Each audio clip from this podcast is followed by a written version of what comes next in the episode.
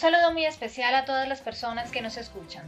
Desde la Corte Constitucional queremos compartir con ustedes este espacio en el que hablaremos de algunas de las principales decisiones adoptadas por esta corporación y que con toda seguridad serán de su interés.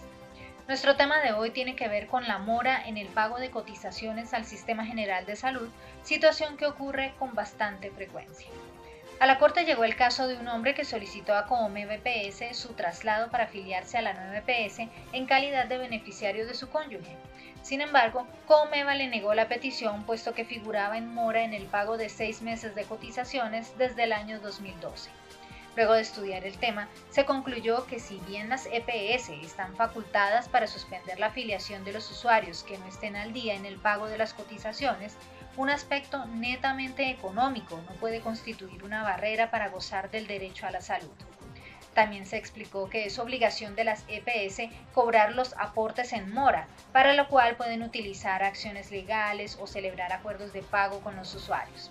Sin embargo, en este caso, no solo Comeva omitió ese deber, sino que afectó el derecho a la salud del ciudadano que cumplía con todos los requisitos para ser inscrito en calidad de beneficiario de su cónyuge. Dicha omisión representó una vulneración del derecho a la salud. Pese a que al final se logró llegar a un acuerdo de pago entre la EPS y el usuario, ya habían transcurrido aproximadamente ocho años sin que esta persona gozara de cobertura en salud, por lo que la Corte amparó de inmediato sus derechos. Al final el fallo le ordenó a Coomeva autorizar el traslado, mientras que la nueva EPS tendrá que gestionar la afiliación del usuario como beneficiario de su cónyuge. Asimismo, se remitió copia de la decisión a la Superintendencia Nacional de Salud para que analice si Coomeva incurrió en alguna conducta objeto de sanción.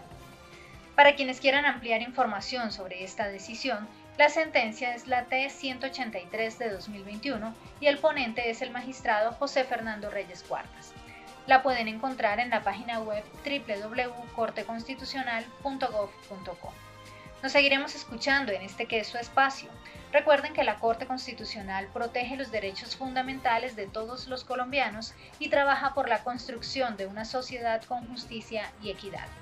Hasta pronto.